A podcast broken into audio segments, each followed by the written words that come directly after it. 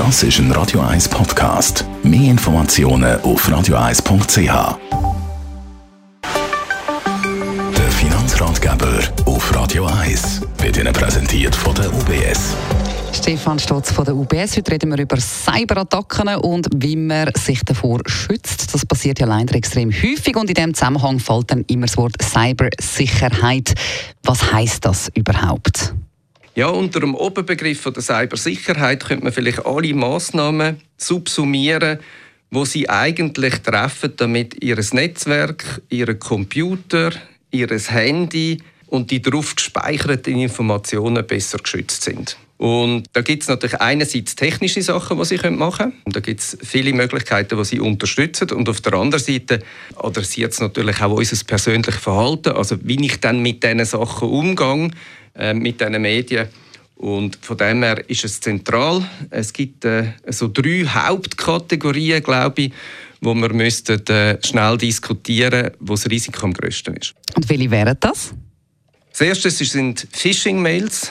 Das heißt, Sie kommen ein E-Mail über, wo leider nicht von der Person ist, wie der Absender drin ist, wo leider nicht von der Firma ist, wo darauf firmiert hat, wo man äh, versucht, sie zu locken, dass sie irgendwo draufdrücken oder Antwort geben und nachher im Hintergrund einen technischen Vorgang startet, damit man sich kann einen Zugang verschaffen. kann. Was gibt es sonst noch?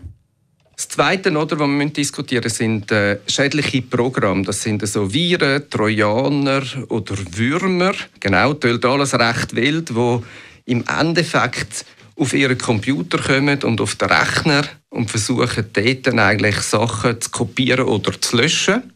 Denen muss man den Zugang geben. Und die dritte Kategorie, das ist Social Engineering.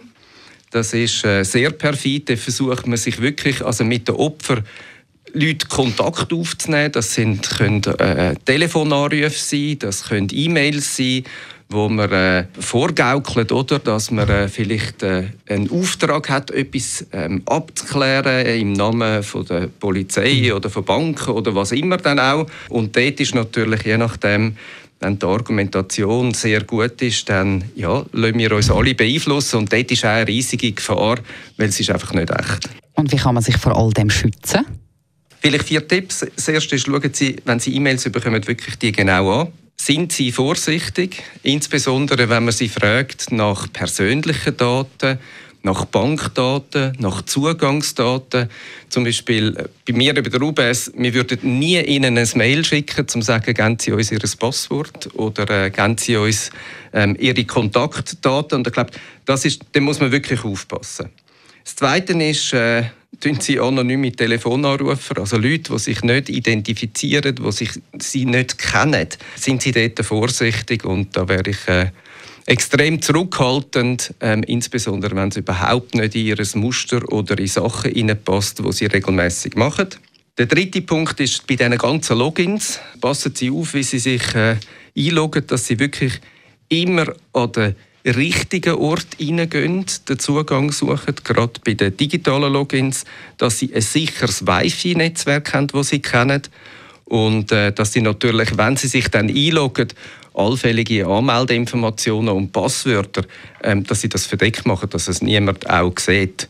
Und damit sind wir auch beim vierten Punkt, oder, dass sie dann wirklich auch ein sicheres Passwort wählen. Besten Dank, Stefan Stutz von der UBS.